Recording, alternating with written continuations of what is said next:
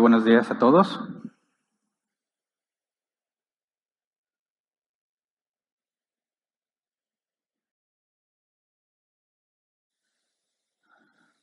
Hoy vamos a continuar con nuestro análisis y comparación de fe contra ciencia. Eh, obviamente cuando hablamos de ciencia estamos hablando del materialismo, del método científico, que asume que no existe nada que no sea material, es decir, solo lo material existe.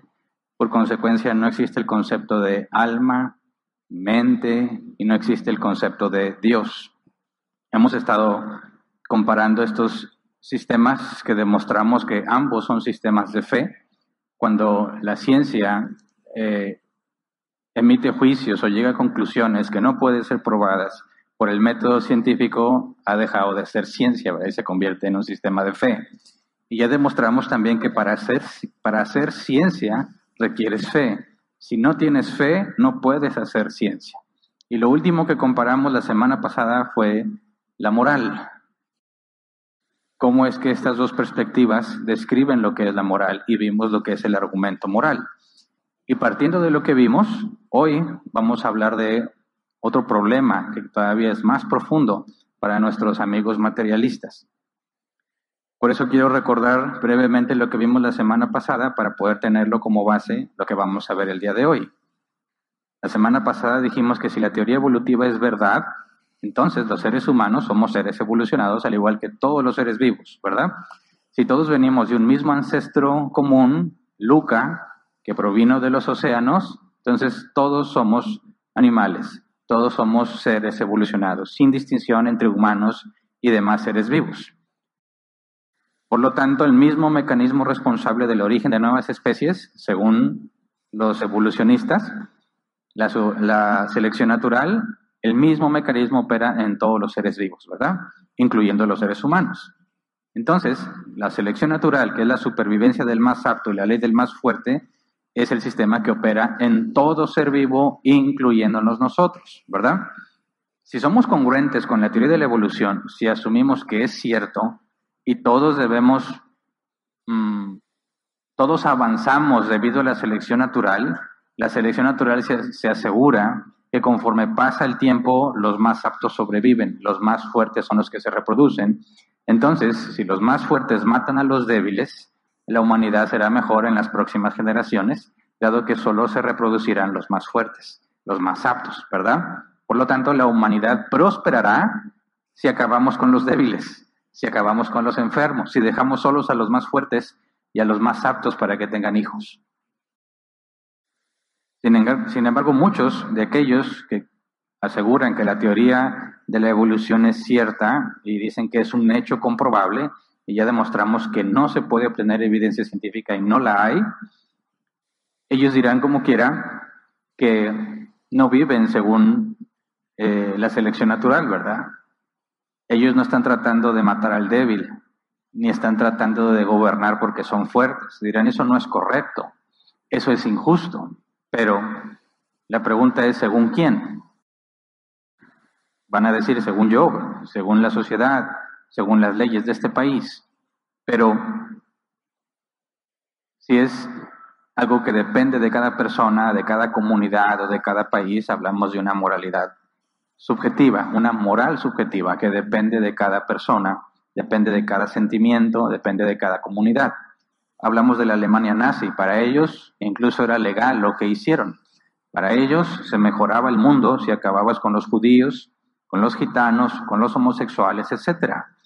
Justificaban la masacre de tantas personas con el objetivo de preservar a la mejor raza, la de ellos, la raza aria. De manera que ellos estaban siendo consistentes con la teoría de la evolución. Ellos estaban viviendo según la consecuencia lógica de creer que todos venimos de un proceso evolutivo. Ellos vivían de manera consistente, sin embargo, muchos, aunque afirman que la teoría de evolución es cierta, aseguran que lo que la Alemania nazi hizo está mal. ¿Verdad? Pero la pregunta es, bueno, pero a ellos, para ellos está bien, ¿verdad?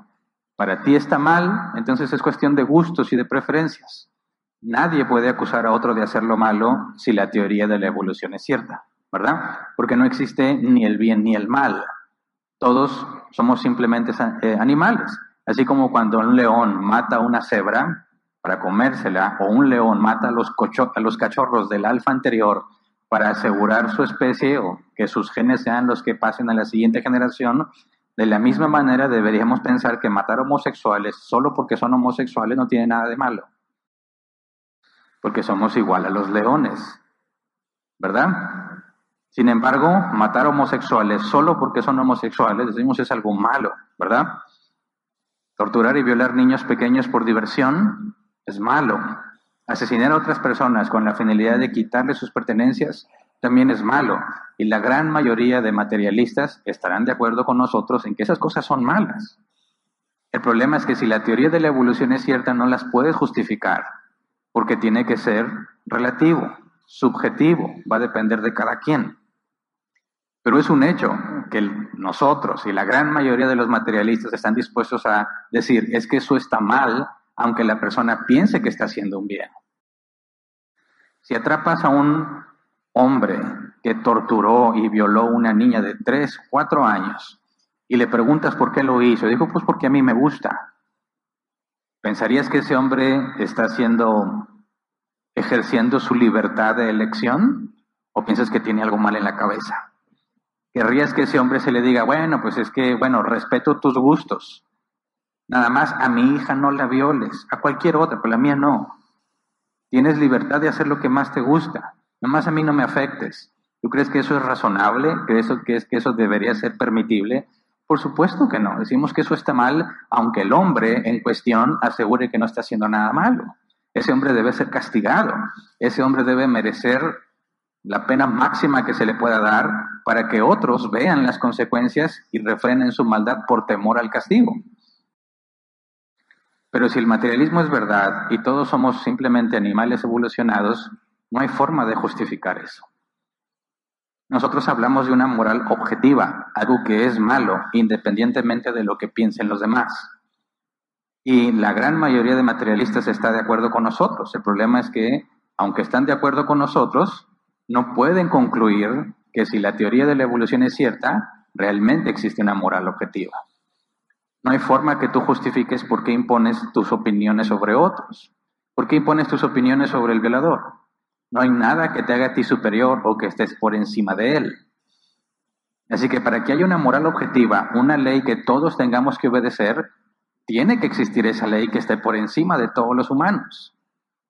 Una ley que no depende del ser humano, no depende de la comunidad, no depende de un país como la Alemania nazi, como regímenes, regímenes comunistas. Pol Pot, ateo, siguiendo la, siendo consistente con el régimen comunista, asesinó a millones de personas de su propio pueblo. Dijimos, eso está mal y debe ser castigado, pero para que la moral sea objetiva, tiene que haber una ley por encima de todos nosotros. Y si hay una ley encima de todos nosotros, tiene que haber un dador de esa ley. Eso es lo que nos llevaba al argumento moral. Decimos en el argumento moral que hay cosas objetivamente malas, algo que no debe de hacerse. Y si alguien lo hace, debe ser castigado, independientemente de lo que esa persona piense. Nosotros aseguramos que efectivamente la moral objetiva existe. Entonces el argumento es así. Si Dios no existe, los valores y obligaciones morales objetivos no existen. Valores y obligaciones. Un valor moral es el respeto, ¿verdad? Y una obligación es la consecuencia de respetar a alguien, lo que tengo que hacer para respetar. Pero si la evolución es cierta, todo es subjetivo, ¿verdad? No hay Dios si la evolución es cierta, no hay ninguna ley sobre todos los humanos. Así que si Dios no existe, los valores y obligaciones morales objetivos no existen. Cada quien hace lo que mejor le parezca. Los valores, número dos, los valores y obligaciones morales objetivos existen. Definitivamente es malo que se torture y viole a una niña de cinco años por diversión o por placer. Por consecuencia, Dios existe. Si alguien está dispuesto a afirmar que algo es malo independientemente de lo que los demás piensen, está diciendo el materialismo es falso y el teísmo es verdadero, porque requieres un dador de la ley que esté por encima de todo ser humano. Así que si un materialista, alguien que piensa que la teoría de la evolución El hecho de que todos venimos de un organismo llamado Luca, es el primer ser, la primera célula viviente que después de ciertos procesos milagrosos se convirtió en una estructura compleja con la capacidad de reproducirse. Si alguien asegura que eso es verdad y le roban la cartera y se queja diciendo eso es injusto, se contradice. Porque lo más que puede decir alguien que cree que la teoría de la evolución es cierta, cuando le roban la cartera, lo que tendría que decir es, bueno, para mí es malo, pero para él es bueno. ¿Qué más da? Pero nadie reacciona así, ¿verdad? Hasta van a la policía, quieren hacer justicia por su propia mano. Por eso cuando ellos se quejan diciendo que algo está mal o que algo es injusto, han dejado de ser materialistas.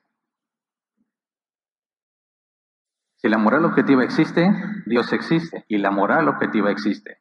Así que todos rendiremos cuentas de nuestras acciones algún día, ¿verdad?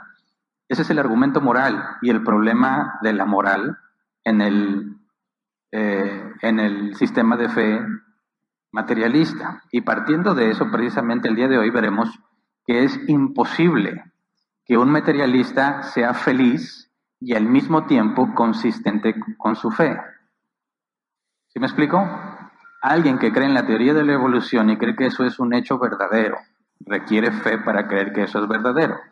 Fe, dijimos, no es creer en duendes, en unicornios o cosas mágicas es ser persuadido con argumentos y evidencias. La misma fe que define la Biblia para nosotros aplica para cualquier otro. Nosotros tenemos fe en Dios, en sus promesas, confiamos en Él.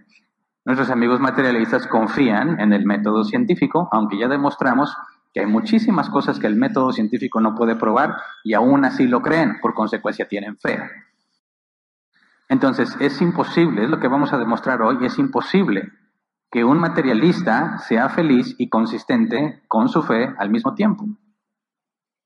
De hecho, si es consistente con su fe, no puede ser feliz. Y si es feliz, no es consistente con su fe. Para eso vamos a hablar del sentido. Ese es el nombre del tema de hoy, sentido. Pero para poder entenderlo, necesitamos ejemplos. Quiero ser muy gráfico, porque puede ser algo confuso. Esto que vamos a ver hoy es la consecuencia de, de los argumentos que ya analizamos. Desde que vimos el argumento cosmológico Calam y luego vimos el argumento del ajuste fino y luego vimos el argumento moral, lo que vamos a ver hoy es la consecuencia de esos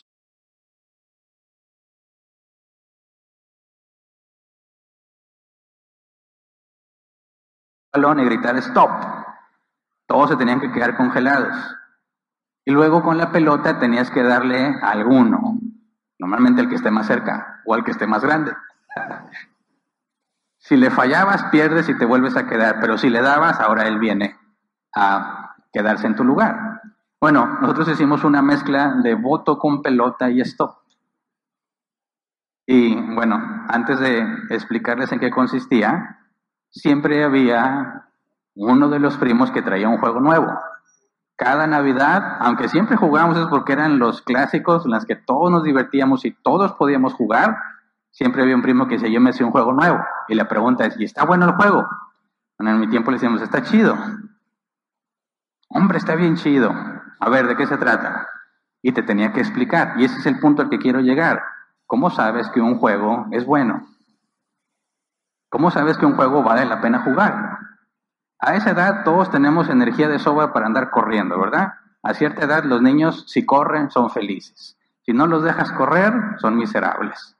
Ahora, no había restricción más que súbete a la banqueta cuando vengan los carros. Entonces teníamos la calle para nosotros, ¿verdad? Queríamos un juego que fuese lo más divertido posible, pero teníamos restricciones. Había unos más chiquitos. Y cuando le decíamos, los chiquitos váyanse a la casa, salía una de mis tías a regañarnos. ¡Ey! Jueguen también con los chiquitos, también son sus primos. Limitaba nuestras opciones.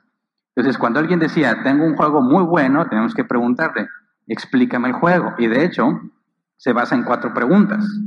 Número uno, ¿cómo empieza? Número dos, ¿cuáles son las reglas? Número tres, ¿cuál es el objetivo? Y número cuatro, ¿cuándo termina? Esas cuatro preguntas te podrían revelar simplemente si el juego valía la pena o no. Así que voy a poner un ejemplo en mi juego favorito, el voto con pelota híbrido. Primer pregunta, ¿cómo empieza? Nosotros mezclamos el stop y el voto con pelota. Entonces nos poníamos todos así en bolita en medio de la calle y alguien tenía que aventar la pelota arriba y gritaba el nombre de una persona. La persona, el niño que fue nombrado, tenía que ponerse el centro y atrapar la pelota. Si se le caía, perdía y se salía. Y así nos íbamos deshaciendo de los más débiles. Entonces, si la podía atrapar, a diferencia del stop, que gritabas stop, acá era empezar a correr para poder pegarle a alguien, ¿verdad? Si le pegabas a alguien, gritabas voto. Y ahora él tenía la responsabilidad de agarrar el balón y perseguir a los demás. Así es como empezaba. ¿Cuáles son las reglas? Cuando un jugador atrapa la pelota, tiene que golpear a otro y cuando le pegue tiene que gritar voto. No se valía pegar en la cara. En la nuca, en la oreja, sí. Toda la cabeza es permitida, pero la cara no. ¿Por qué? Porque se va a notar y nos van a regañar. Si un chipote acá, no te van a dar cuenta tus papás. Entonces, no se vale en la cara. Esa es la segunda regla. Número tres, a los chiquitos no les pegues tan fuerte. No seas pasado, lo veía chiquito y... ¡Órale! No, no se puede porque son chiquitos. Y la cuarta y última y más importante, no se vale llorar. El que llora, perdió.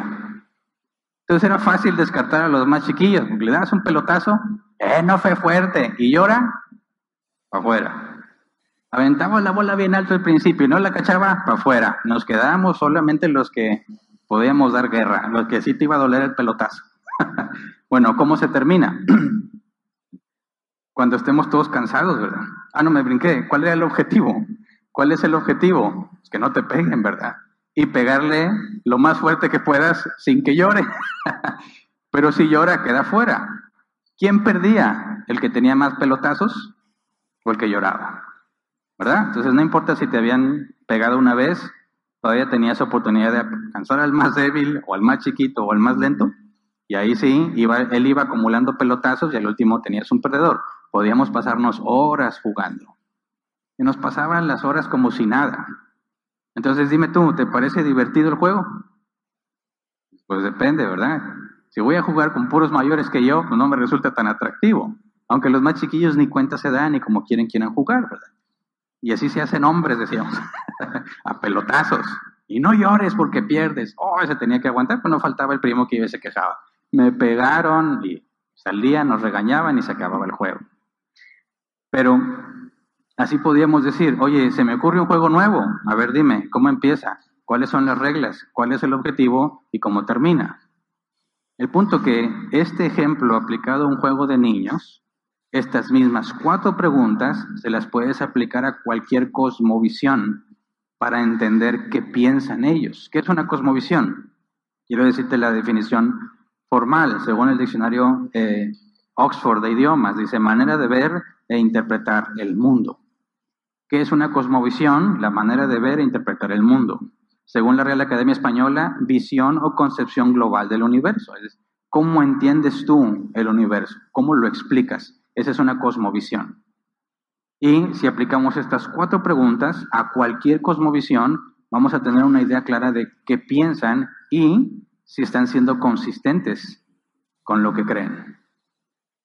Entonces, apliquemos estas cuatro preguntas a los dos sistemas de fe que hemos estado comparando, al materialismo y al monoteísmo, específicamente hablando del cristianismo, ¿verdad?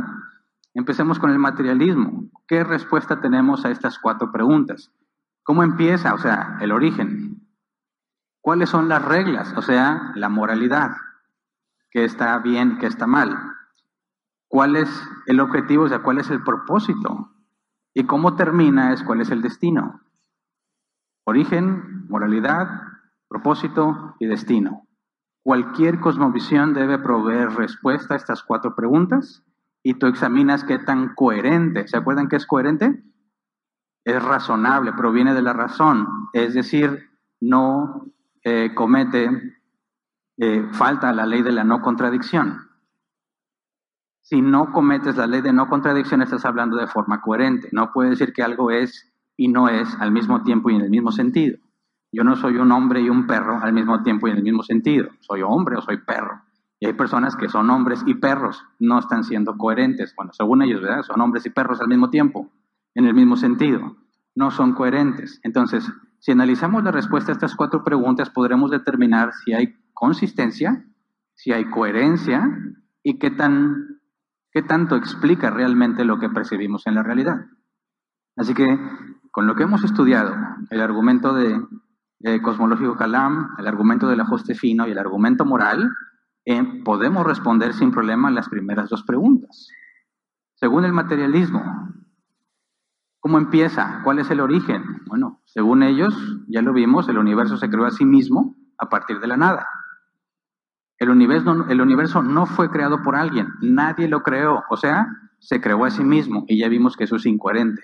Nada puede crearse a sí mismo, porque si no había sido creado, pero él se creó a sí mismo, entonces existía, pero no existía al mismo tiempo y en el mismo sentido. Es incoherente. Y cualquier cosa que sea contradictoria en sí misma no existe. Si algo es ilógico, no existe. Entonces ellos dicen el universo se creó a sí mismo, se creó a sí mismo a partir de la nada. Luego, la vida apareció de la materia inerte solamente por medio del azar y del tiempo. Y al menos fueron necesarios 10 milagros imposibles y consecutivos para crear células complejas que puedan reproducirse por medio de la selección natural. Ese es el origen según ellos. Juguemos, tratemos que nos expliquen cuál es el juego de la vida. El juego de la vida, ¿cómo empieza? De la nada. ¡Pum! De repente, el universo se creó a sí mismo. Se necesitaron muchos milagros y aquí estamos. Eso es como empezamos. Ok, ¿cuáles son las reglas? La moralidad. Las vimos la semana pasada. Supervivencia del más apto y la ley del más fuerte. Esas son las reglas. El bien y el mal no existen. Es cuestión de gustos y preferencias. Esas son las reglas a seguir. Ahora, tercera pregunta, ¿cuál es el objetivo? Cuarta pregunta, ¿cómo termina? Bueno, no hemos llegado a estudiar con detalle estas preguntas, pero no requieren mucho tiempo analizarlas. Las puedes contestar de una manera muy simple y sencilla. Por eso vamos a responderlas en unos cuantos minutos. Mira, si nos preguntamos, eh, ¿cuál es el objetivo Estamos hablando de preguntas específicas como ¿para qué estamos vivos? ¿Cuál es la razón? En pocas palabras, ¿cuál es el propósito de la vida? si yo juego al voto con pelota en nuestra versión, ¿para qué jugamos? Para darnos una divertida de lo lindo, para agarrarnos a pelotazos de forma de común acuerdo y divertirnos, ¿verdad? tenemos el propósito de divertirnos porque estamos aburridos. Ok, ¿cuál es el propósito de la vida según la cosmovisión materialista? A ver, somos un simplemente, como dice Richard Dawkins, un accidente químico feliz. Mira, esa fue la respuesta de Richard Dawkins, que ya vimos que es el ateo más famoso del mundo, pero él dice que no es ateo, sino agnóstico. Él, en una transmisión de la Radio Pública Nacional de Boston, cuando una persona llamó por teléfono y le preguntó cuál es el origen de la vida, Richard Dawkins respondió, un feliz accidente químico. Somos resultado de un accidente, ¿verdad? Ya vimos, según esto, cómo, cómo vino a la vida Luca, una burbuja que no se reventó, con todos los materiales necesarios, recibió una descarga de energía impresionante, pero no se reventó la burbuja y teniendo la materia necesaria más la energía necesaria, creó la vida. ¿Ok?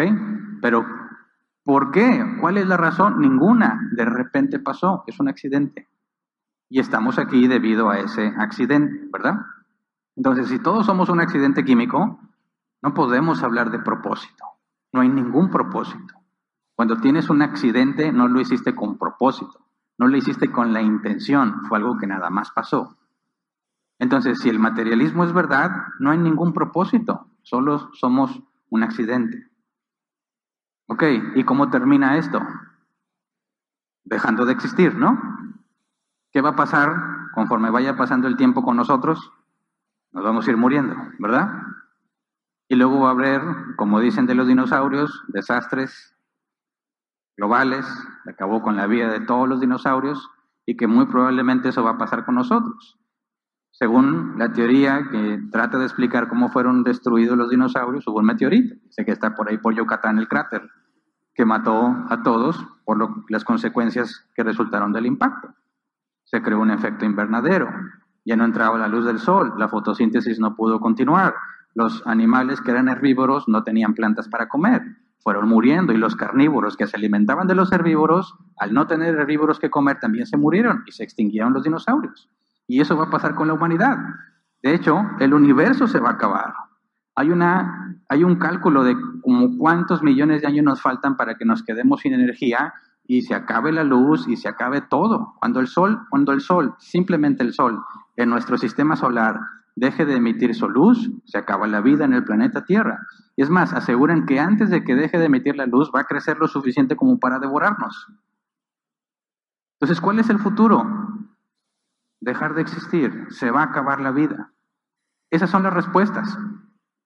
¿Cuál es el, cuál es el objetivo? ¿Cuál es el propósito? No hay. Esto es un accidente. ¿Cuándo se termina? Cuando te mueres. Y todo se va a morir. Así de simple es. Entonces, a ver, descríbeme el juego de la vida si eres un materialista. ¿Cómo empieza? Por accidente a partir de la nada. ¿Cuáles son las reglas? Sobrevive el más apto y gobierna el más fuerte. ¿Cuál es el objetivo? No hay. ¿Cuándo se acaba? Cuando te mueras. ¿Qué clase de juego es ese?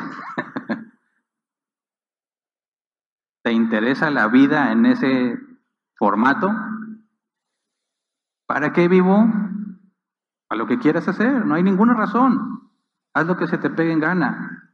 ¿Qué se vale? Lo que sea, todo se vale. Si eres más fuerte, haz lo que quieras con los demás. Y esa es la vida según la consecuencia lógica de lo que creen, ¿verdad?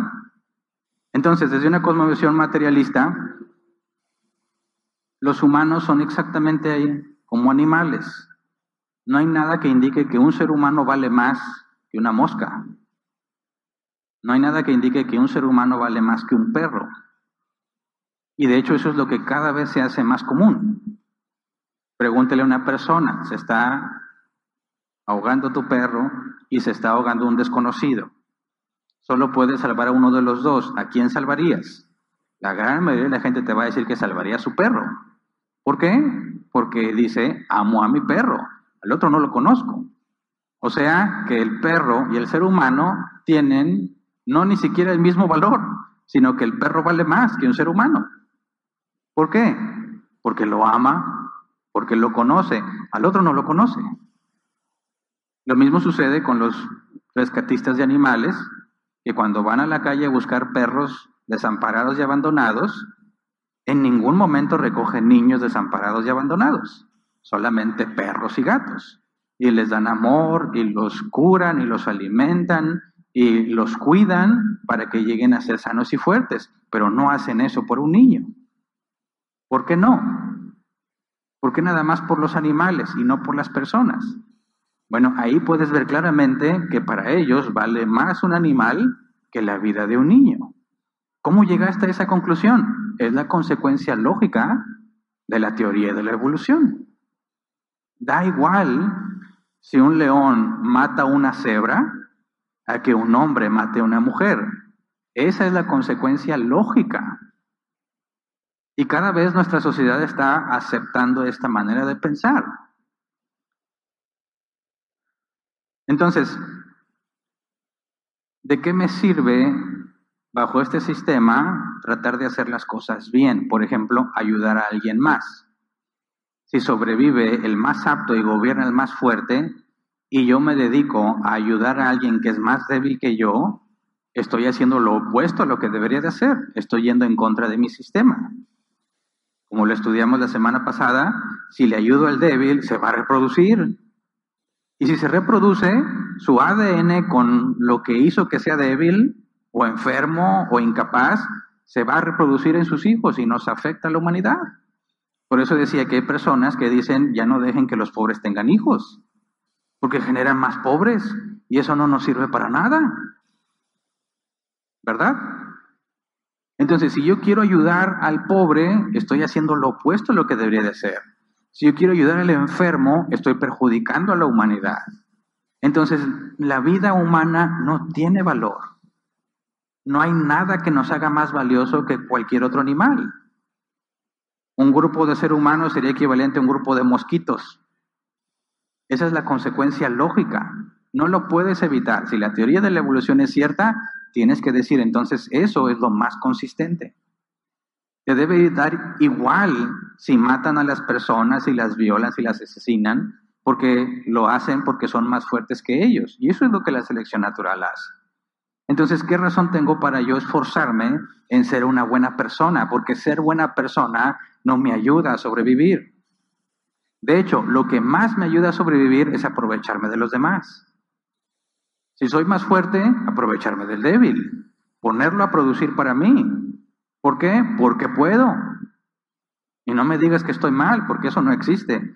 Cada quien su propia preferencia, ¿verdad?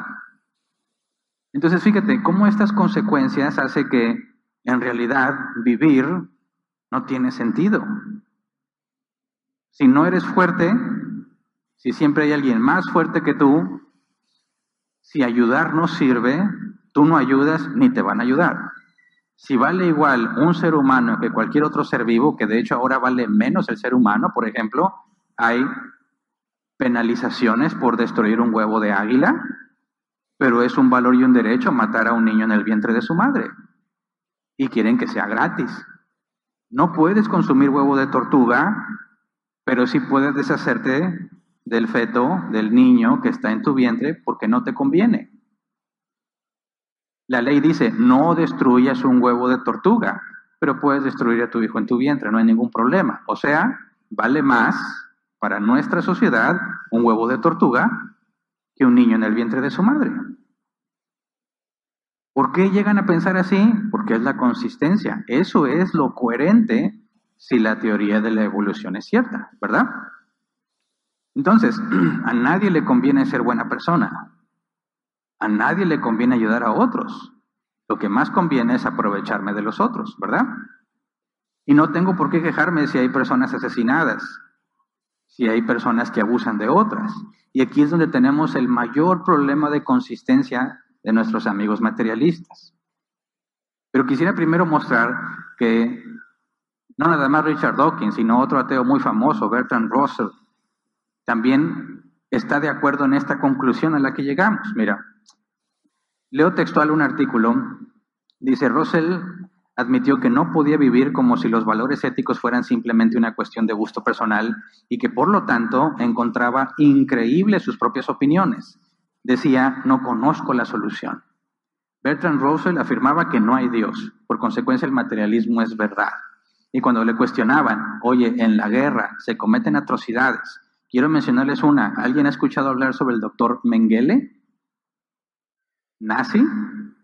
los experimentos que hizo. Por ejemplo, encontré una descripción de una sobreviviente que dijo que mientras ella estaba siendo, bueno, era prisionera, vio que había distintas mujeres embarazadas que también estaban prisioneras y que el doctor Mengele las apartó en cierto momento del grupo, separó a todas las que estaban embarazadas y ella no sabía por qué, hasta que después, por medio de una ginecóloga nazi, se supo lo que Mengele hacía con estas mujeres. Él, en nombre de la ciencia, quiso determinar cuánto tiempo puede soportar un niño con vida sin que, le dé, sin que su mamá lo amamante. Así que tomó a las mujeres, esperó a que se aliviaran y luego utilizó varias técnicas. Por ejemplo, una la vendó tan fuerte que era imposible que pudiese liberar sus senos para alimentar al bebé. La mujer, aunque estaba muy débil porque no era alimentada como corresponde, puedes investigar mucho al respecto, cuerpos completamente esqueléticos porque no tenían que comer, bueno, estaba imposibilitada de amamantar a su bebé. Y el doctor cada día pesaba al bebé para ir midiendo cuánto tiempo y de qué forma iba a llegar a la muerte si no tenía el alimento materno que necesitaba. En otros se hacía vivisección. Todos sabemos que es una eh, Disección, cuando cortas, ¿verdad? Cuando alguien fue disecado, pues bueno, le quitaron todo lo adentro y lo conservaron o lo preservaron por fuera. Pero una vivisección es cuando estás vivo y te van cortando partes del cuerpo. Tiene distintos propósitos, ver cuál es el umbral máximo del dolor, qué tanto puede durar una persona viva sin un ojo, sin curaciones, y así experimentaban con las mujeres y con los bebés. ¿Por qué? Para aprender. Ahora, si la teoría de la evolución es cierta, ¿este hombre hizo algo malo? No, está haciendo ciencia. ¿Verdad? Entonces, cuando le preguntan ese tipo de cosas a los ateos, oye, ¿eso está mal? Bertrand Russell dijo, es cuestión de un gusto personal. Pero al ver la atrocidad de lo que se cometía, él dice, considero increíbles mis propias opiniones. No conozco la solución. Cuando ves semejante maldad, pero tú crees que el sistema materialista es verdad, no hay nada que indique que eso está mal. No puedes explicarlo si la teoría de la evolución es cierta. Así que él mismo decía, mis opiniones son increíbles, no conozco la solución. Richard Dawkins, de nuevo, ha expresado más o menos lo mismo, el mismo punto de vista. Leo literalmente. El universo que observamos, estas son palabras de Richard Dawkins, el universo que observamos tiene precisamente las propiedades que deberíamos esperar si en el fondo no hay diseño, ni propósito, ni bien ni mal, nada más que una indiferencia ciega y despiadada. Esa es la consecuencia. Y ellos mismos reconocen ese problema. No hay forma de decir que algo está mal si el materialismo es verdad. Pero, al mismo tiempo, la gran mayoría de los materialistas se quejan si no les dan el valor que corresponde. Por ejemplo, las feministas radicales. ¿De qué se quejan? De que son oprimidas, que no se les trata con igualdad, con respeto. La pregunta es, ¿y de dónde justificas que tú tienes valor y que mereces respeto? ¿De dónde? hacen marchas, destruyen lo que esté a su alcance, hacen pintas, hacen mucho escándalo, se esfuerzan mucho por obtener igualdad. El punto es que no tienen forma, si su cosmovisión es correcta y no hay Dios y el materialismo es verdad, ¿de dónde me justificas que tú te mereces valor y respeto? Si en su propia forma de ver las cosas son igual a un perro o menor que un perro. ¿Por qué razón? Pero luchan incansablemente por obtener el valor y el respeto que se merecen, aunque no pueden justificarlo. Los ateos se quejan diciendo que Dios es un monstruo. Cito de nuevo Richard Dawkins en su libro The God Delusion. Dice, el Dios del Antiguo Testamento es posiblemente el personaje más desagradable de toda la ficción celoso y orgulloso de él, un fanático de control mezquino, injusto e implacable, un limpiador étnico, vengativo y sanguinario, un matón misógino, homofóbico, racista, infanticida, genocida, filicida, pestilente, megalómano, sadomasoquista, caprichosamente malévolo. Ok, Dawkins, pero ¿cómo justificas eso? ¿De dónde sacas ese concepto si en el materialismo no existe el bien ni el mal. ¿Te das cuenta? Los materialistas no son consistentes con lo que creen. No viven como si la teoría de la evolución fuese cierta. ¿Te has dado cuenta? Porque si no hay Dios, nada tiene sentido. No hay un propósito para esta vida, no hay razón para hacer las cosas bien.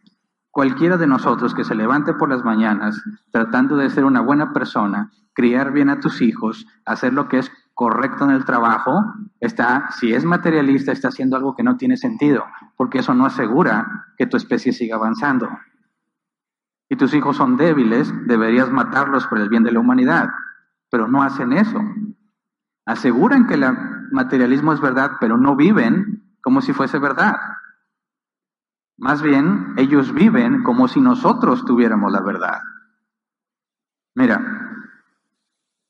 las cuatro respuestas del materialismo contra las cuatro respuestas del cristianismo, considerándolo monoteísmo. Repaso otra vez las respuestas que da el materialismo. En el juego de la vida, ¿cómo empieza? Por accidente a partir de la nada. ¿Cuáles son las reglas? Supervivencia del más apto, la ley del más fuerte. ¿Cuál es el objetivo? No hay. ¿Cuándo termina? Cuando todo deje de existir. Ok, ese es el juego de la vida según los materialistas.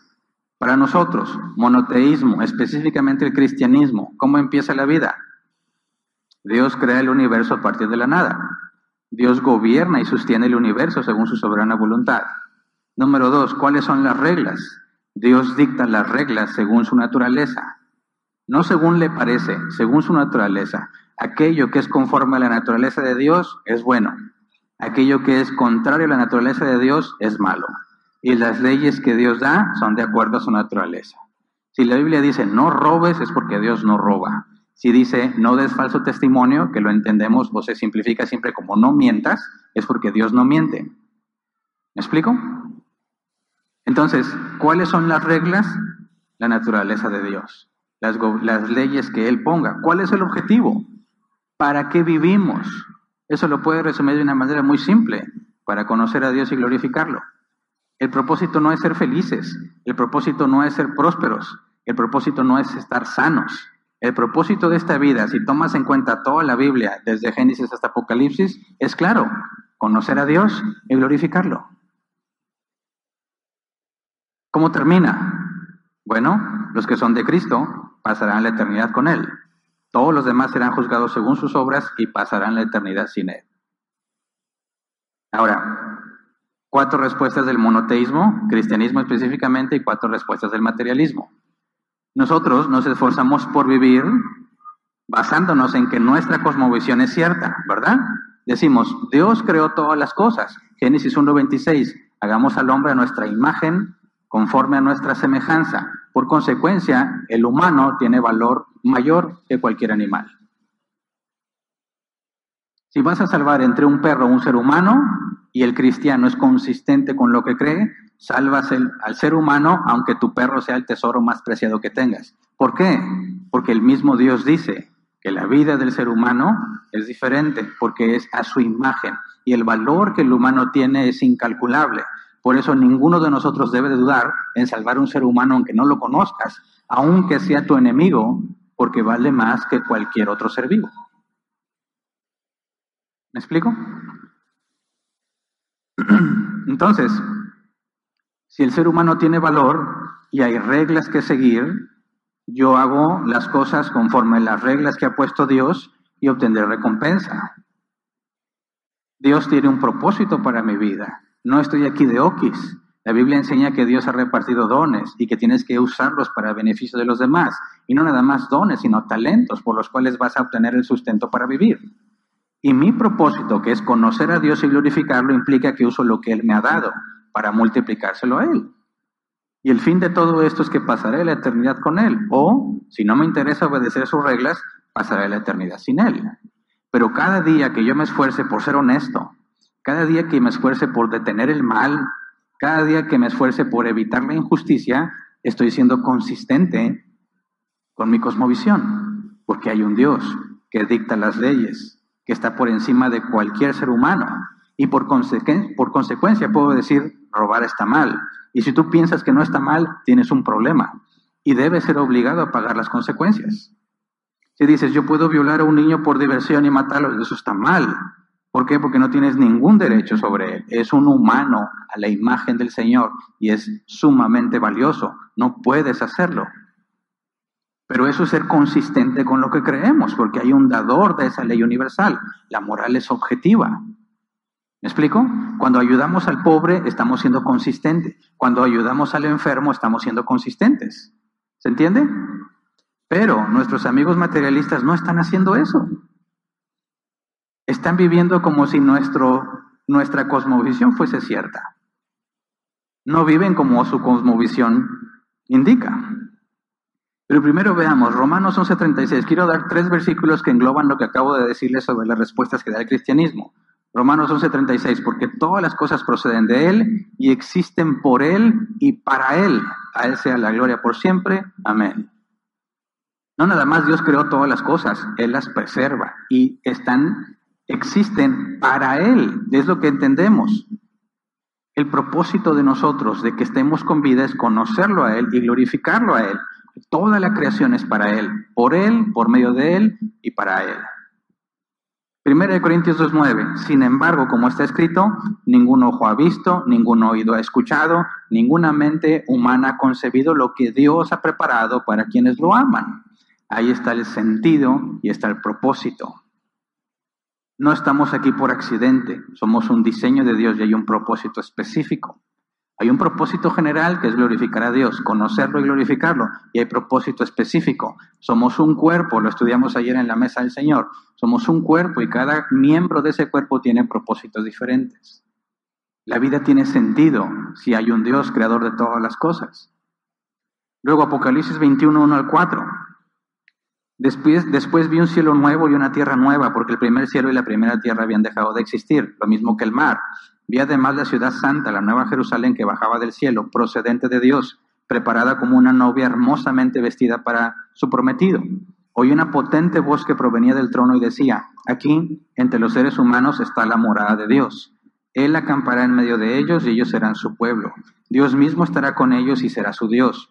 Él les enjugará toda lágrima de los ojos. Ya no habrá muerte, ni llanto, ni lamento, ni dolor, porque las primeras cosas han dejado de existir. Ese es el fin de este mundo. Y nuestro propósito es estar allí. Así que todo lo que el cristiano hace cuando ayuda, cuando confía, cuando espera en Dios, cuando se esfuerza por ser mejor, cuando se esfuerza por ayudar a su prójimo, está actuando en consistencia con su cosmovisión, ¿verdad? Ahora, nuestros amigos materialistas afirman que estamos aquí por accidente, a partir de la nada, ¿verdad? La consecuencia entonces es que no hay ninguna regla más que ser más apto y más fuerte. Y no hay ningún propósito, ¿verdad? Porque somos un accidente. Sin embargo, cuando nos escuchan decir eso, y eso es algo que te va a pasar siempre que le digas a alguien esto, siempre que le digas, si tú crees que la evolución es cierta, entonces no tiene sentido hacer las cosas bien. No hay un propósito, no hay moral. Ellos te van a decir, a ver, espérame, yo estoy seguro de que no hay Dios y, y mi vida tiene propósito. Yo estoy seguro que no hay Dios y como quiera sé que eso está mal. Siempre vas a escuchar que te van a responder eso, siempre. Porque dicen, Hernán, no me digas que no hay propósito porque yo lo tengo. Mi propósito es ser un buen padre. Mi propósito es ser un buen empleado. Mi propósito es ser un buen ciudadano. Yo sí ayudo a los pobres. Yo sí le doy de comer al que está hambriento. Yo sí ayudo al enfermo. Y, ese es el punto al que quería llegar principalmente. No estamos diciendo que no lo hagas. Por supuesto que tu vida tiene propósito. Por supuesto que eres una persona moral. Lo que decimos es que no lo puedes explicar si tu cosmovisión es cierta. ¿Me explico? No hay forma de dar una explicación de que hagas eso si realmente la teoría de la evolución es cierta. No puedes justificar con tu cosmovisión que eso que haces está bien. Ni siquiera puedes explicar que eso te ayuda, porque en realidad te perjudica, porque ya no estás sobreviviendo o estás haciendo que otros menos aptos sobrevivan y perjudicas a la humanidad. Entonces, sí, hay muchos materialistas que son más morales incluso que los cristianos. Hay muchos materialistas que tienen propósito en su vida. El punto es que ellos se están engañando a sí mismos. Se convencen de que hay propósito cuando su cosmovisión demuestra que no lo hay se convencen que hay bien y mal, aunque en su cosmovisión no existe el bien y el mal. ¿Me explico? Están diciendo, fíjate la mezcla que están haciendo. Están diciendo, ¿cómo empieza la vida? ¿Cómo empezó todo? De la nada, por accidente. Eso están segurísimos, ¿verdad? Ok. Siguiente, ¿cuáles son las reglas? Nadie vive diciendo el más apto sobrevive y el más fuerte gobierna. No, ellos dicen, no, pues hay que organizarnos, hay que buscar el bien de la humanidad, hay que ayudar al pobre. Eh, espérame, eso no proviene de tu cosmovisión, ¿verdad? ¿Cuál es el objetivo? Ser felices, que la humanidad prospere. que podamos todos vivir en paz, eh, eso tampoco viene de tu cosmovisión. Si tu cosmovisión es cierta y el primer punto es cierto, no hay propósito, no hay reglas más que ser apto y más fuerte. Entonces ellos no están siendo consistentes con lo que afirman. Toman de nosotros nuestra respuesta. ¿Cuáles son las reglas? Ser moral. Dicen, ah, bueno, venimos de la nada, pero sí somos morales y toman de nuestra cosmovisión para hacer la parte de ellos. ¿Cuál es el objetivo? Entonces decimos, bueno, conocer a Dios y glorificarlo. Y dice, no, claro que no. Bueno, es que conocer a Dios y glorificarlo implica que hay un propósito, que hay un objetivo para nosotros, que tenemos tareas que realizar. Pero bueno, quita a Dios, yo también tengo propósito, yo también tengo objetivos, yo también tengo tareas que realizar. Y está quitándonos de nosotros, de nuestra cosmovisión, para ponerla encima de la suya. Y decimos, bueno, ¿y cuál es el fin? Dejas de existir. Regresan a su cosmovisión. Cuando te mueres, no hay juicio, no hay Dios ni nada, simplemente dejas de ser. Pero no sé si puedes ver el problema. No son consistentes con lo que creen. Toman prestado de nosotros para darle sentido a su vida. Porque si la teoría de la evolución es cierta, si el materialismo es cierto, la vida no tiene sentido. ¿Me entiendes? Y no lo saben. No se han puesto a pensar. Siempre que yo hablo con una persona de esos temas, no tiene idea de que está tomando prestado de nuestra cosmovisión para tratar de vivir la suya, porque es imposible vivir según su cosmovisión. No lo han visto, nadie se los ha dicho. Y cuando se los explicas, se enojan. Ahí está la oportunidad que tenemos. Fíjate, dicen, este sistema no funciona. La religión, el cristianismo le ha hecho mucho daño a la sociedad. Y lo dicen teniendo hospitales, teniendo universidades, centros de ayuda, teniendo gobierno. Eso no proviene de la evolución, ¿verdad? ¿De dónde provino eso? Específicamente hospitales, universidades y democracias. Aunque la democracia no tuvo su origen en el cristianismo, es por medio de las bases cristianas que se mantiene. Se quejan en una sociedad con fundamentos profundamente cristianos, se quejan de que el cristianismo no sirve de nada, aunque necesitan del cristianismo para vivir como viven. ¿Se entiende? Les dices, oye, ¿te gustaría la iglesia? No, ahí son puros hipócritas. ¿En serio crees que yo soy hipócrita? Dime quién es más hipócrita. Y ni siquiera vives según lo que aseguras que es verdad. No eres consistente con tu propia cosmovisión y tienes que tomar de la mía, pero yo soy el hipócrita. ¿Entiende? Cuando dicen, Dios es un ser malvado, que hace todo mal y para su propio beneficio, ¿De dónde te sacaste esa idea? Eso no proviene de la evolución, está tomando valores cristianos que vienen de la naturaleza de Dios para acusar a Dios. Es absurdo, completamente absurdo. Pero son felices por la ignorancia. No son conscientes de lo absurda de su cosmovisión. Mira, lo puedes ver muy fácil. Quien, quien tenga amigos que no son cristianos, fácilmente puedes notar. Por ejemplo, estuve en, un grupo de WhatsApp con muchos compañeros que conocí cuando yo estaba en primario, secundaria, no me acuerdo bien. Y tú ves y lees sus conversaciones. De todo se dicen y que a veces hasta subían mm, imágenes indebidas y se quejaban las mujeres. Todo lo dicen mal y están maldiciendo siempre. Y cuando alguien se enferma, ¿qué dice? que Diosito te proteja. Yo sé que mi Diosito te va a ayudar. Tú confía en Dios. ¿Es qué? ¿En serio? ¿Qué te hace pensar que puedes confiar en Dios cuando vives como si no hubiera Dios? ¿Cómo llegaste a la conclusión de que las dos cosas se mezclan? Eso es lo que estoy diciendo hoy. La cosmovisión materialista no tiene sentido y para darle sentido tienen que tomar de nuestra cosmovisión para que funcione. Por eso encuentras esta terrible inconsistencia, maldicientes, borrachos, ladrones.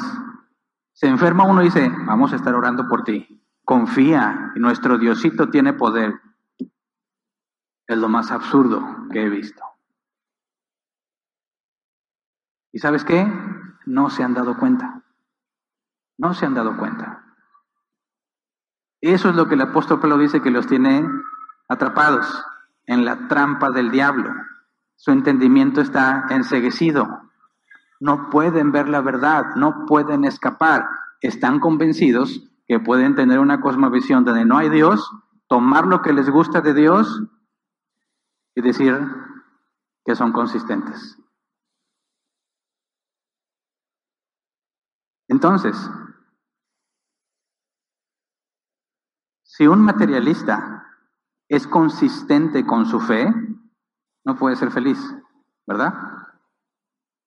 No hay propósito, no hay moral, no hay bueno ni malo. ¿Cómo puede ser feliz con una vida así? Si es consistente con su cosmovisión, no puede ser feliz. Y si es feliz, es porque no es consistente, ¿verdad? porque está tomando de nuestra cosmovisión. Y esta información es muy útil para guiar la conversación. Tú no puedes esperar que una plática de repente salga y a ver a dónde me lleva.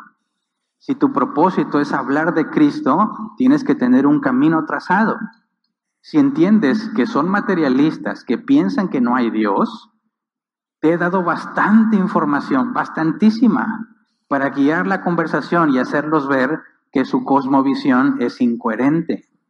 Nadie puede vivir consistente con el materialismo. Y no lo hacen. Pero no lo saben, así que llévalos allí.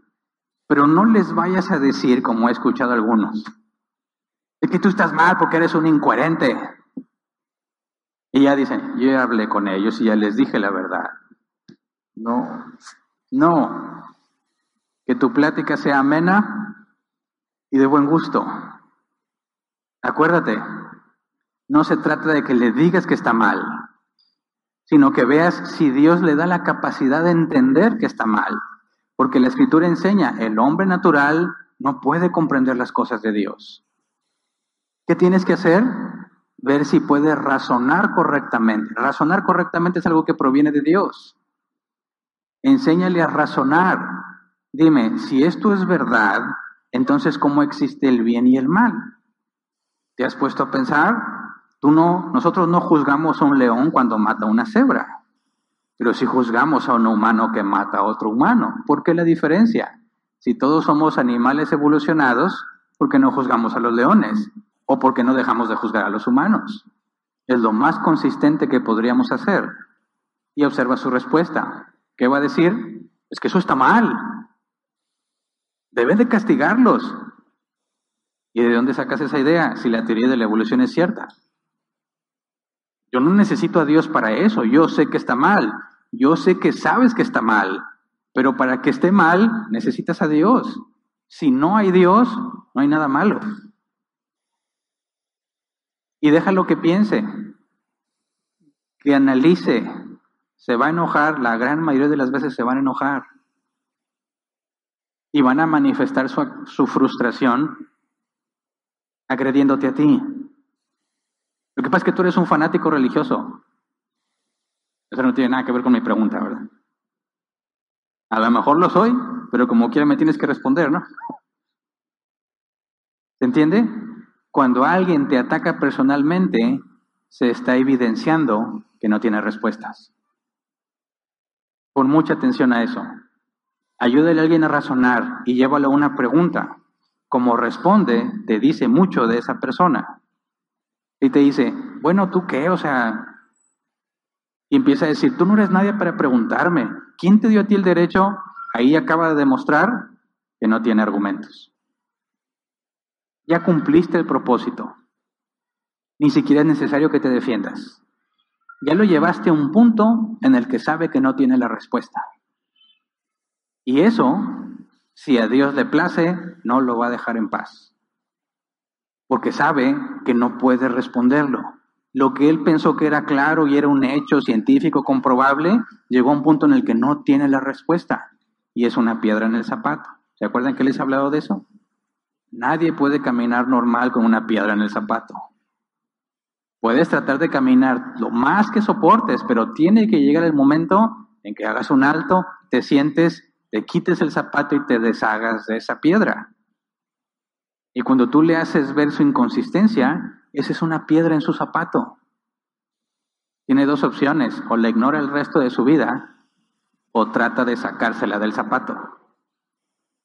Y eso es lo que Dios muchas veces usa para revelarles a Cristo. Es el paso inicial para presentarles el Evangelio. ¿Me explico? Entonces, el propósito de hoy es entender que los cristianos le damos sentido a la vida porque nuestra cosmovisión es consistente con el sentido de la vida. Los materialistas no pueden darle sentido a la vida. Por consecuencia, necesitan tomar prestada de nuestra cosmovisión para darle sentido a su vida. Y lo más amoroso que puedes hacer es ilustrarles el problema. Si se enojan, bueno, ya sabes, misión cumplida. La piedra quedó en su zapato. Y mientras más se enoja, más grande es la piedra. ¿Verdad?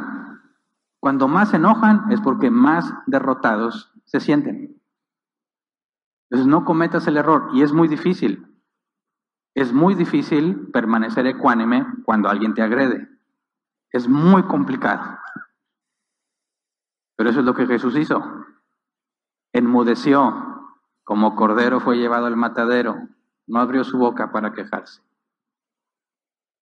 Cuando presenta los argumentos y se enojan, sé sabio y mira de qué manera pude afectar su manera de pensar que lo hace reaccionar así. Y eso ya es decir, misión cumplida. Ahora depende de Dios. Mi tarea ahora es glorificarlo. No puedo responderle como me, me habla. No puedo agredirlo porque me agrede. Simplemente es decir, retirada. ¿Sabes qué? Ya no es necesario seguir discutiéndolo. Si te vas a poner así, mejor vamos a llevarla en paz. Pero muchos dicen, no, pues es que no pude, no pude guiar el Evangelio. No siempre vas a poder llegar al punto de hablarle del Evangelio. No seas un cristiano kamikaze. ¿Qué eran los kamikazes? Estos soldados japoneses que no, no trataban de dañar a su enemigo nada más así sobreviviendo ellos. Ellos mismos se iban y se estrellaban contra puntos específicos. Y muchos cristianos así piensan. Conocen a una persona y de ah, rápido quieren llegar al Evangelio. No. Aprende de Pablo, Hechos 17, cómo llevó al Evangelio a los griegos. Les dijo, veo que todos son muy religiosos. Parafraseado Hernán Valdés, tienes un chorro de altares y hay uno que dice al Dios no conocido. Y Pablo conocía el contexto. ¿Cómo lo supo? No sé, lo tuvo que haber estudiado. Pero sabía que según la historia hubo una tormenta muy fuerte que estaba haciendo mucho daño y les dijeron a todos, pónganse a orarle a su Dios que nos libre. Y la tormenta no cesaba. Y todos estaban orándole a sus dioses y no cesaba. Y dijeron, entonces no es ningún Dios que conocemos. Es otro Dios al que hicimos enojar mucho y por eso nos quiere destruir. Pero ¿cómo le vamos a orar si no sabemos cuál Dios es? ¿Cómo le hacían ellos para poder aplacar la ira de sus dioses? Tenían que hacer un altar y llevarle ofrendas. Así que a uno se le ocurrió, hagamos un altar a ese Dios que no conocemos. Y digamos, este es el altar a ti, Dios desconocido, y te vamos a traer las ofrendas para que nos dejes con vida. Y eso hicieron. Y la tormenta se fue. Y dejaron el altar al Dios desconocido, que cuando le presentaron las ofrendas, quitó su ira de ellos. Y ese es el punto que usó Pablo. Veo que son muy religiosos y tienen el altar a un Dios no conocido. De ese Dios vengo a hablarles. ¿Te das cuenta? Fíjate el proceso de Pablo. No llegó a decirles, tengo un mensaje, todos son una bola de pecadores y se van a ir al infierno. ¿Eh? Cristo está tocando la puerta, ábreme o te mato. Eso es lo que predican muchos. ¿Te das cuenta de la enorme diferencia? Al Dios no conocido, bueno, vengo a hablarte de ese Dios no conocido que no necesita un altar, no necesita un templo, porque ellos construían templos para cualquier Dios que se les ocurriera. ¿Por qué? Porque Dios no puede vivir en templos. Y ese Dios ha destinado a uno que va a juzgarlos a todos. Y Dios manda a todos los hombres que se arrepientan. ¿Cuándo los llevó al, al Evangelio? Al arrepentimiento, hasta que les mostró que en su cosmovisión hay un Dios que no conocen. Entendió la cosmovisión de ellos y usando su cosmovisión los llevó a un punto que no puede negar. Hay un Dios que no conocemos y que es más poderoso que cualquiera de los que tenemos porque ninguno de los que tenemos se pudo llevar la tormenta. Hay uno que es más fuerte y dijo Pablo, de ese vengo a hablarles. Y es en términos generales cuando nosotros decimos, hay una primer causa no causada, que no puede ser material porque creó toda la materia. No le puede afectar el tiempo porque creó el tiempo. No ocupa un lugar en el espacio porque creó el espacio y tiene que ser enormemente poderoso. Y para que hubiera un cambio, que no pasaba nada y luego pasa algo, tuvo que tomar una decisión. Ese es Dios. ¿Te das cuenta? Entonces, cuando entienden, le llevas a la necesidad de arrepentimiento. Porque has pecado. Hay un Dios, hay una moral objetiva. Y ese Dios ha dicho, el que peca, que muera. ¿Cuántas veces has pegado en tu vida? Y la gente dice, no, yo casi no peco. ¿Verdad? Yo soy buena gente. Entonces hagamos un repaso simple. ¿Cuántas veces has mentido? Aunque sean blancas las mentiras. Desde que eras niño consciente, ¿cuántas veces has mentido? Pues he mentido muchas veces. Entonces eres un mentiroso. ¿Cuál es la paga de los mentirosos según la Biblia? La muerte. ¿Alguna vez has robado algo? ¿Aún cuando eras niño? Hace una vez me robé un carrito. ¿Cuál es la paga para los ladrones según la Biblia? La muerte. ¿Alguna vez has codiciado a la mujer de tu prójimo? No, no, pues sí. ¿Cuál es la paga? La muerte. Entonces, ¿qué te mereces por las cosas que has hecho? La muerte. Hay un Dios que ha establecido la ley y el que peca debe morir. La buena noticia es esta, si te arrepientes, si te humillas ante Jesús, que murió y resucitó para pagar tu deuda, vas a ser perdonado. Si no, te opones a Él. Escoge pues qué quieres hacer. Y entonces Él va a estar forzado a decir, me humillo o no me interesa. Y esas son las únicas dos opciones para el Evangelio. Pero te fijas, ¿cómo puedes llevarlo a eso? Primero tienes que poner, entender primero cuál es su cosmovisión para saber cómo explicarle como lo hizo el apóstol Pablo. ¿Cómo llevarlo a que no pueda negar que realmente tiene que ver algo que no entiende o que no conocía o que es sumamente poderoso, omnisciente, omnipresente, personal, que puede hacer todas las cosas de una manera que él lo entienda? Y créeme, esas conversaciones generan mucho fruto. Y aunque al principio parece que se niegan, luego dicen, a ver, cuéntame más, ¿no? Entonces, a ver, ¿cómo estuvo eso de que la primera causa no causada? Ah, ya te, te pones contento, ¿verdad? Tal vez Dios lo está haciendo entender y le explicas con más detalle para que entienda. Porque ellos piensan que Dios es un viejito en el cielo enojado, esperando a quien castigar. Se los han enseñado toda su vida. Tú le dices, Dios dice, dice, ay Dios. A mí no me hables de Dios. No, es que lo que tú crees que es Dios no es Dios. Eso no es Dios. Tienes que llevarlo a qué, quién, cómo es Dios. Y cuando entienda eso, podrá entender más cosas.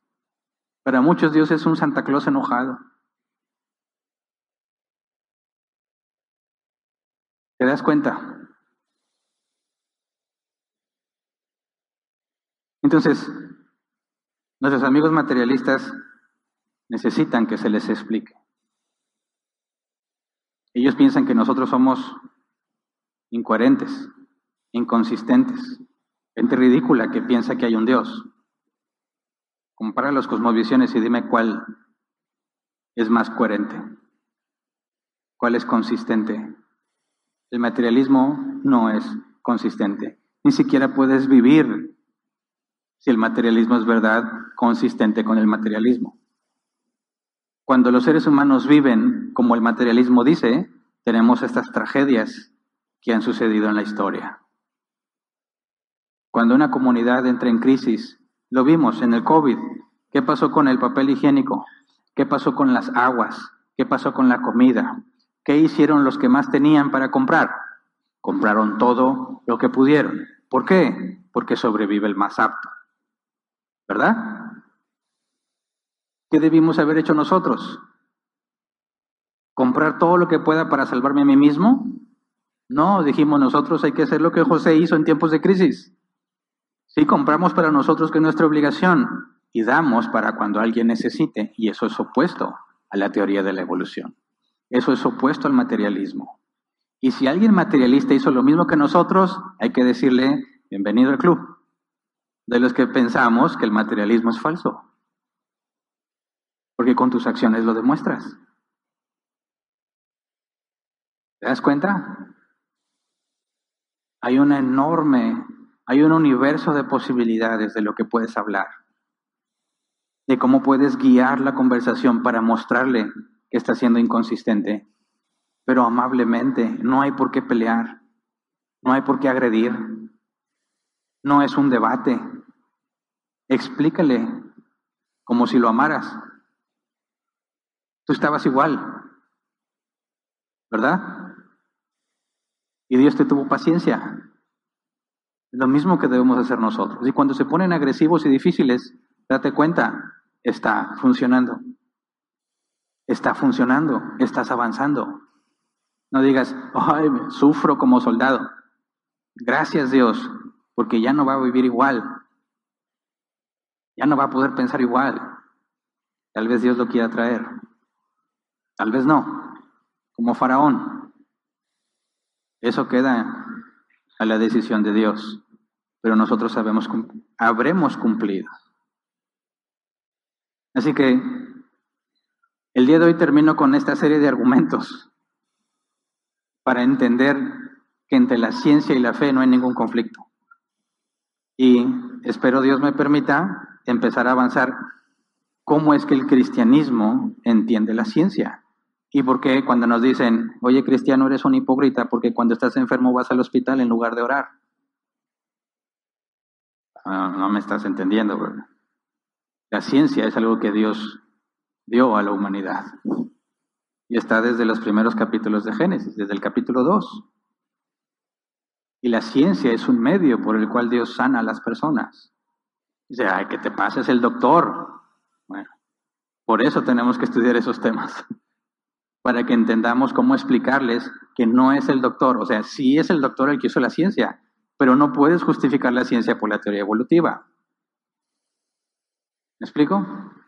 ¿Cuál es la posición del cristiano ante la ciencia? ¿Y por qué no tenemos ningún conflicto con ella? Si Dios lo permite, es lo que empezaremos a estudiar, que esto nos lleva a más temas interesantes.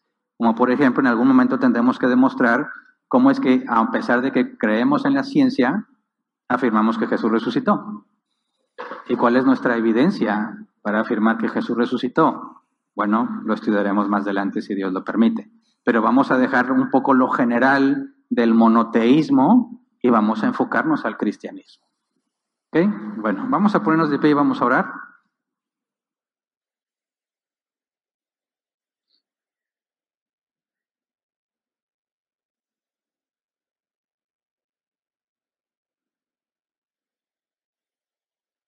Hagamos dos cosas para orar en el mismo sentir. Piensa, por favor, cuántas oportunidades tuviste y desaprovechaste cuando salieron este tipo de temas. Ya sea que las desaprovechaste porque no tuviste paciencia y te agarraste a ofender, porque no conocías lo que hemos estudiado. Y ninguno puede justificar su ignorancia. Así que eso es pecado, cuando no glorificamos a Dios como debíamos. Y siempre estamos pecando en eso. Pero es importante que primero reconozcamos que Dios nos dio valiosas oportunidades y no las supimos aprovechar. Nos dio vergüenza, nos dio miedo, nos sentimos inseguros y tal vez es entendible porque no sabías, pero ahora sabes y tienes que profundizar más. Así que lo primero es reconocer que hemos sido negligentes, no hemos glorificado a Dios como corresponde, no merecemos otra oportunidad. Y lo segundo es decirle, Señor, úsame a pesar de que soy indigno. No hay nada en mí que merezca ser usado por Dios, porque me equivoco. Pero Él le ha placido usarnos defectuosos como estamos, para que el mensaje le lleve gloria a Dios y no a nosotros. Porque es imposible que de nosotros provenga lo bueno, solo puede provenir de Dios. Así que necesitamos que nos dé la gracia, la sabiduría para saber cómo hablar. A cada persona hay que hablarle diferente. Lo que hemos estudiado en los argumentos son la guía para que hables, pero no vas a repetir como loro lo que yo dije. Tienes que entenderlo para saber cómo explicárselo a la persona que tienes enfrente, de distintas edades, con distintos contextos. Tienes que primero buscar hasta dónde ha visto para saber cómo llevarlo a partir de ahí. Y humanamente estamos incapacitados para hacerlo. Necesitamos que el Espíritu Santo nos guíe en el momento en que debemos ser guiados. Así que pidamos a Dios primero perdón por nuestras faltas y segundo, gracia para glorificarlo. Vamos a orar, Señor. Perdónanos, Señor, y líbranos de nosotros mismos, porque nos dejamos llevar por nuestras emociones. En lugar de glorificarte, nos ponemos a discutir con aquellos que se oponen. Perdónanos, Señor, porque no tenemos paciencia o porque hemos sido muy ignorantes con respecto a estos temas. Hay tanto que ignoramos, Señor. Mientras más sabemos, más conscientes somos de nuestra profunda ignorancia. Pero es gracias a ti, Señor, a tu gracia y a tu misericordia, que a pesar de nuestros defectos nos usas para proclamar tu evangelio para glorificarte, Señor. Aun cuando hacemos las cosas mal, te glorificas cuando nos disciplinas. Nos muestras tu amor y permites que otros vean que nos amas, que no nos abandonas. Pero no queremos glorificarte en nuestros errores, Señor, intencionalmente. Queremos hablar con sabiduría de ti. Queremos que se diga de nosotros como se dijeron de tus apóstoles. Se ve que han estado con Jesús por la manera en que hablan. Queremos, Señor, ser reconocidos no como gente sabia, sino como gente de Dios. No queremos que se piense que sabemos mucho, que somos buenos explicando, queremos que te conozcan a ti. Queremos que puedan entender que te necesitan, que van camino a la destrucción, que son inconsistentes con lo que ellos creen, por lo tanto se autoengañan. Cada día de su vida viven un engaño autoimpuesto con tal de darle sentido a su vida porque no lo tiene. Señor, permítenos derribar esos argumentos altivos como dice tu palabra, para que tu evangelio no tenga estorbo. Ayúdanos, Señor, uniendo la buena tierra en sus corazones, en sus mentes, para que sembremos la semilla y dé fruto al 30, al 60 y al 100 por uno, como dice tu palabra. Úsanos a pesar de nosotros mismos para poder presenciar el milagro de la regeneración. Queremos gozarnos, como dice la Escritura, junto con todos los ángeles que se gozan por tu misericordia cuando haces que un pecador reciba arrepentimiento. Queremos unirnos a esa fiesta a ti, Señor. No se celebra el pecador arrepentido, se celebra a ti, Señor, que has salvado un alma del infierno. Queremos regocijarnos entre nosotros viendo a aquellos que alguna vez escucharon el Evangelio de nuestros labios y que ahora te sirven por convicción, plenamente convencidos y persuadidos de ti, Señor. Queremos cada vez ver más personas entre nosotros que vengan a buscarte, que vengan a conocerte, Señor, por medio de tu palabra, que vengamos a estudiar juntos, que tienen el deseo de aprender cada vez más y mejor lo que nos has demandado, la manera en que debimos vivir, Señor. Permítenos ser congruentes con tu palabra. Que ninguno de nosotros, como dijo el apóstol Pedro, sea castigado por hacer lo malo. Que si tratan de castigarnos, Señor, sea injustamente por haber hecho lo bueno. Danos paciencia cuando nos ofenden, cuando nos atacan personalmente, Señor.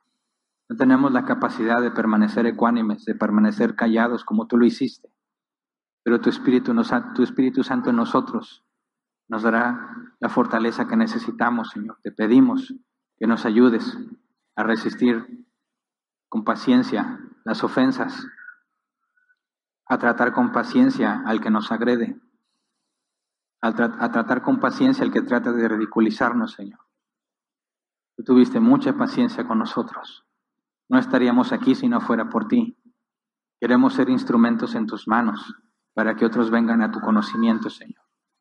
Enséñanos a cumplir lo que nos demanda, según el apóstol Pedro, dar razón a todo el que nos demande de nuestra esperanza. Que podamos explicar, Señor, qué creemos, por qué lo creemos, cómo lo aplicamos, Señor, para poder enseñarlo a otros. El mundo necesita saber de ti. Hay tantas cosas que se han enseñado mal. Somos los cristianos en gran medida los que hemos enseñado mal tu palabra.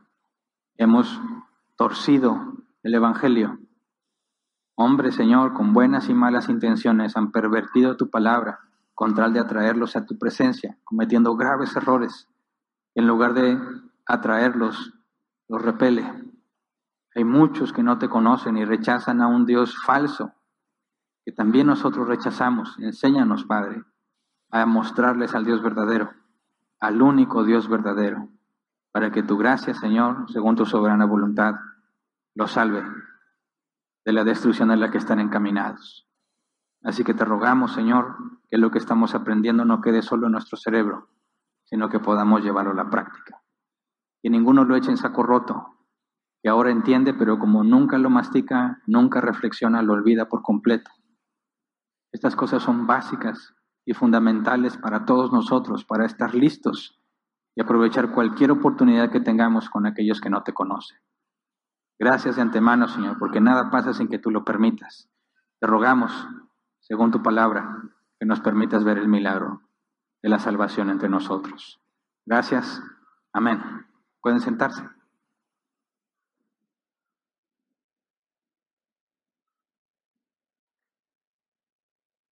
Bueno, espero que este tema traiga luz sobre algunas preguntas que no alcancé a responder la semana pasada que tenían que ver con esto de gente que afirma que es moral y que sabe que las cosas están mal. Entonces, ¿qué es lo que está pasando? Pues sí, lo afirman, pero no lo pueden justificar. Toman de nuestra cosmovisión. Y que vamos a pasar a la sección de preguntas y respuestas. Vamos a dedicar 15 minutos para responderlas. Y dice, ¿por qué no dedicas más? Créeme, ya lo intentamos. A veces nos pasamos hasta dos horas respondiendo preguntas y no funciona. no es práctico. Y lo fuimos ajustando hasta llegar a estos 15 minutos y es la forma más dinámica, se aprovecha mejor el tiempo. Así que vamos a preservar este mecanismo.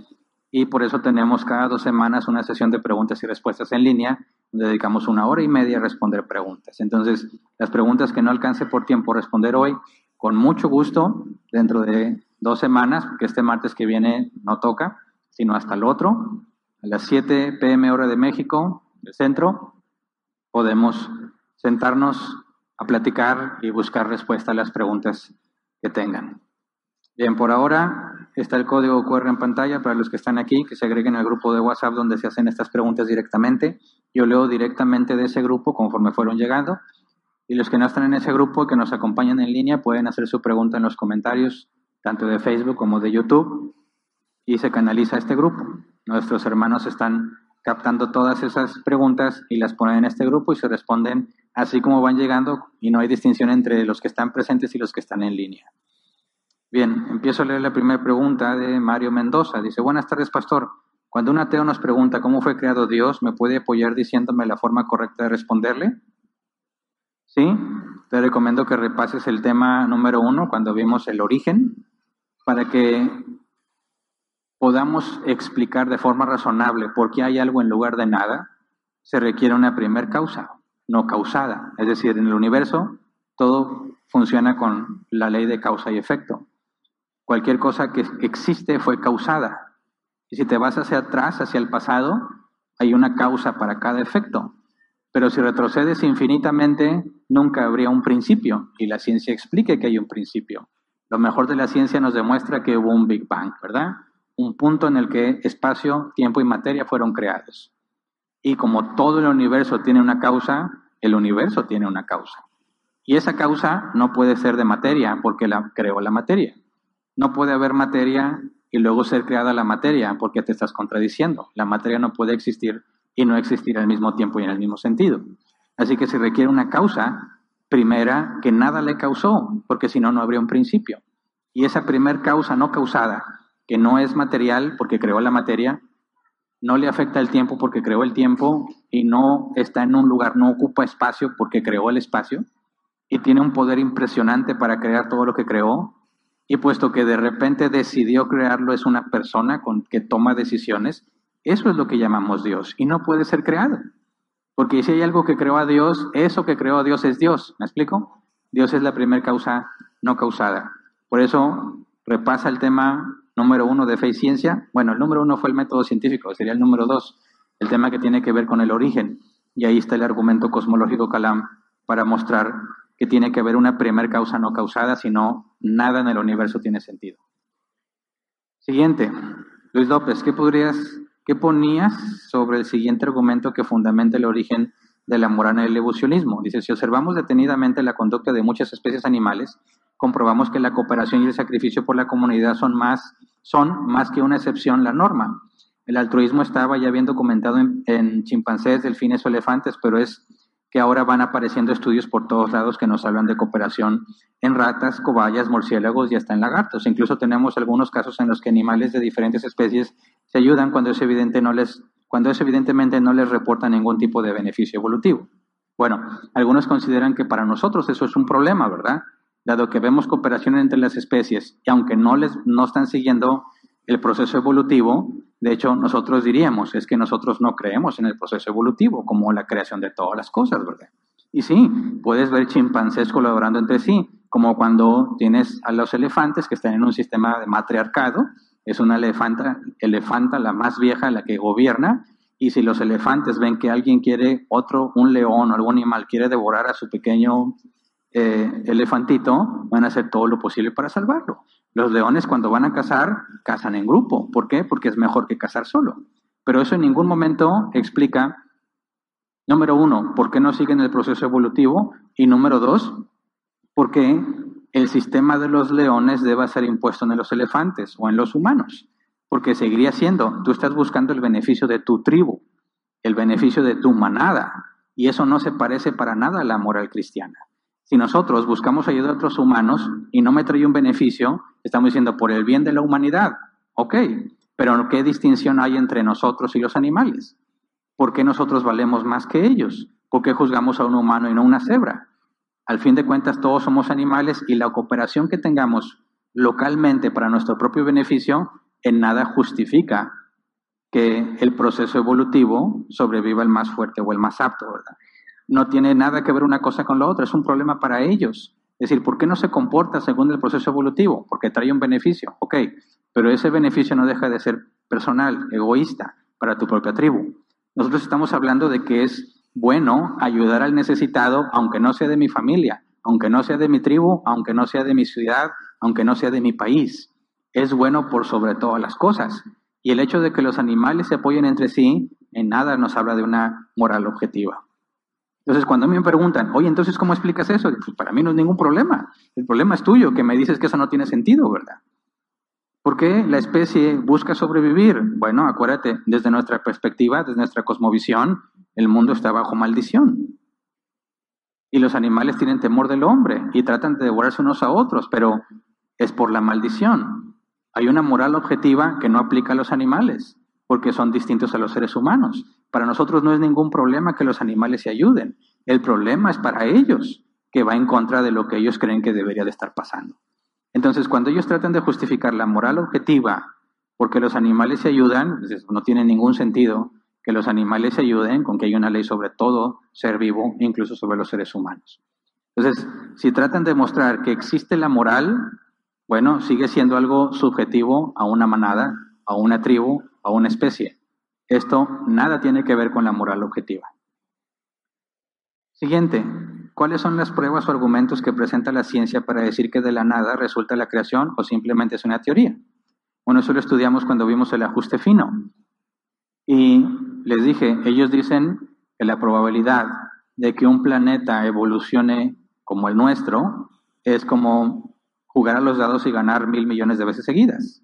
O sea, es imposible. Ellos mismos dicen, no se puede, pero pasó. No se puede seguir el método científico porque no lo puedes observar, no lo puedes reproducir, no lo puedes medir, pero ellos están convencidos de que pasó.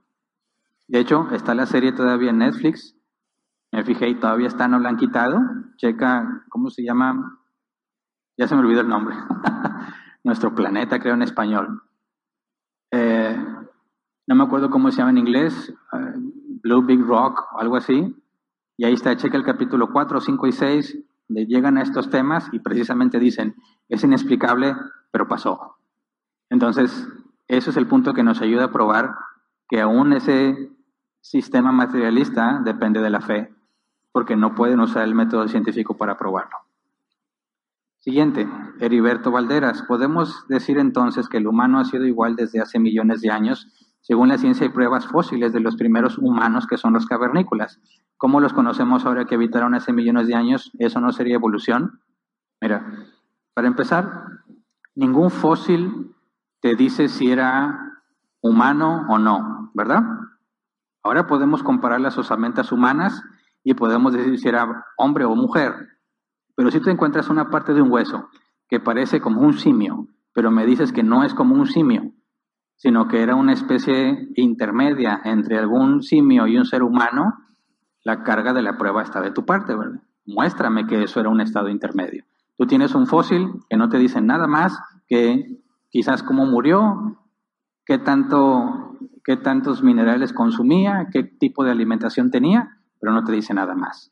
Hay muchas especies extintas, entonces si yo me encuentro una especie de osamenta que se ve como simiesca y yo digo, es una transición entre el simio y el humano, pues es tu imaginación porque el fósil no dice eso, ¿verdad?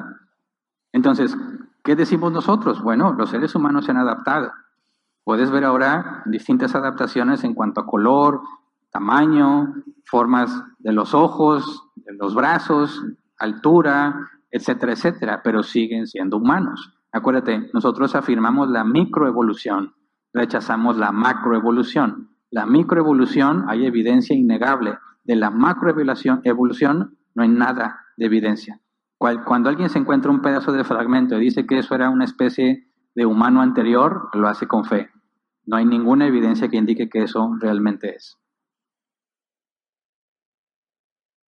Siguiente, Alex Mares, ¿cómo responder ante los materialistas cuando dicen que la justicia entre el bien y el mal y la justicia viene de la naturaleza humana, inclusive dicen que de ahí viene la democracia? Bueno, cuando por eso puse el ejemplo de comparar a una sociedad contra la otra, por ejemplo la Alemania nazi. Si ellos están dispuestos a decir que Mengele no hizo nada malo, van a ser consistentes con su forma de pensar, ¿verdad? Dicen, bueno, aquí en México tenemos estas leyes y decimos que Mengele está mal, pero en las leyes donde vivía Mengele no estaba haciendo nada malo, estaba permitido. Así que tú puedes opinar que está mal, pero no puedes hacer justicia porque él se gobierna con otras leyes. Entonces, piensa, ¿cómo le hicieron para juzgar y condenar a los alemanes nazis cuando fueron derrotados? Porque ellos hicieron lo correcto según su propia cosmovisión y según sus propias leyes. Ahí es donde muestras el problema. Tú puedes estar seguro que hay bien y mal, sí, y puedes estar plenamente convencido que es injusto, pero tu cosmovisión no la puede justificar. Lo más que puedes hacer es decir cada quien sus opiniones. Si Mengele hizo eso, bueno, tenía su libertad, él hizo lo que mejor le pareció y hasta ahí. Pero si te fijas, quien, con quien diga eso ya tenía un serio problema mental, ¿verdad? No puede ser que puedas vivir con el hecho de que cualquiera pueda hacer eso si le parece bueno implica que hay algo mal en tu mente, ¿verdad? Entonces, cuando tratan de hablar del bien y la naturaleza como algo que viene de la humanidad, contrasta esas sociedades y checa dónde llegan, hasta dónde están dispuestos a ser consistentes. Yo sí me he conocido personas que dicen, pues sí, si los quieren matar, allá ellos. Es bueno, entonces, si a ti te hacen algo, no te vas a quejar, ¿verdad? No, sí, porque yo vivo en mi país. Sí, pero estás de acuerdo entonces que es una opinión personal.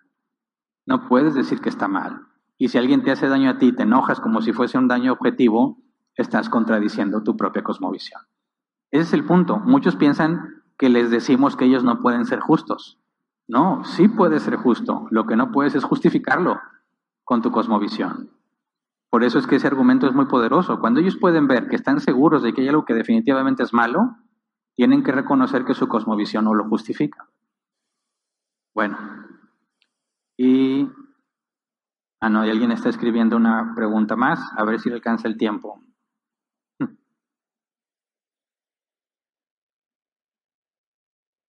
Te espero y no te estoy presionando. Todavía hay tiempo, ¿verdad? Ok. Vamos a ver si acabo de escribirla. Digo, para aprovechar que tenemos tiempo, ¿verdad? Que no tendría justificación para decirle, ya se acabó si todavía había tiempo.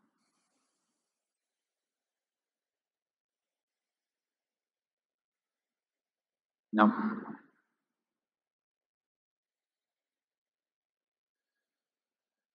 Ya. Juanjo Torres, ¿cómo responder ante el concepto de que la moral evoluciona conforme avanza el tiempo? Por ejemplo, si antes matar no estaba mal, con el paso del tiempo la moral evolucionó y ahora está mal. Bueno, si te fijas, sigue siendo moral subjetiva. Porque si cambia con el tiempo, entonces no es objetiva. Y eso confirma nuestro argumento, que según su cosmovisión, la moral es subjetiva. O sea, no hay nada que responderle, porque él está afirmando nuestra eh, nuestra confianza. Decimos, lo más que puedes pensar de la moral es que es relativa, por eso evoluciona. Y no sería la misma para distintas comunidades. Pero si realmente evolucionó, estaría diciendo que llegará el momento, podría llegar el momento en que lo que los nazis hicieron sería la norma y que todos lo verían bien. Y ahí tienes que ver su respuesta, ¿verdad? Si está dispuesto a decir, sí, un día matar niños por diversión va a ser bueno y lo haré sin problemas, pues bueno, ese es el punto. Mi cosmovisión dice que eso está mal, ¿verdad? Y de no depende de la comunidad. Hay una regla sobre todos. Y ahí es donde tenemos diferencias. Y hasta ahí llegas, ¿verdad? Si él está dispuesto a decir sí, y yo los voy a matar porque la ley me lo permite, bueno, ese argumento ya no lo sigas. No le interesa el bien y el mal. Busca otro argumento si te interesa mantener la plática. Siguiente. Eh, MEBP, muralla de fuego. ¿Se puede atar al diablo? Bueno, no tiene nada que ver con lo que vimos hoy, pero no hay más preguntas. Entonces la voy a responder.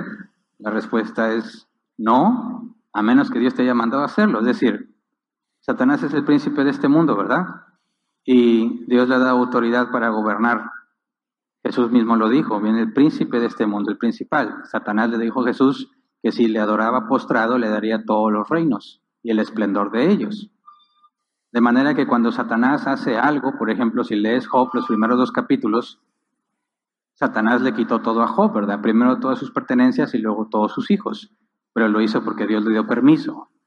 Si Job fuese un cristiano de los de ahora, con una doctrina errónea, y ve que eh, le dicen, un rayo mató a todas tus ovejas y todos tus camellos, en ese momento Job hubiera dicho, ato a Satanás en el nombre de Jesús, y Satanás le hubiera respondido a Job, no me puedes atar, porque Dios me dio autoridad para hacer esto que estoy haciendo.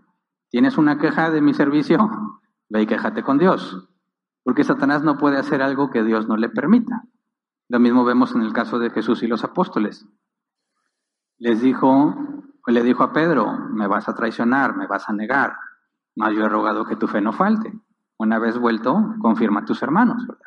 A Judas le dijo, lo que vas a hacer, veíaslo pronto.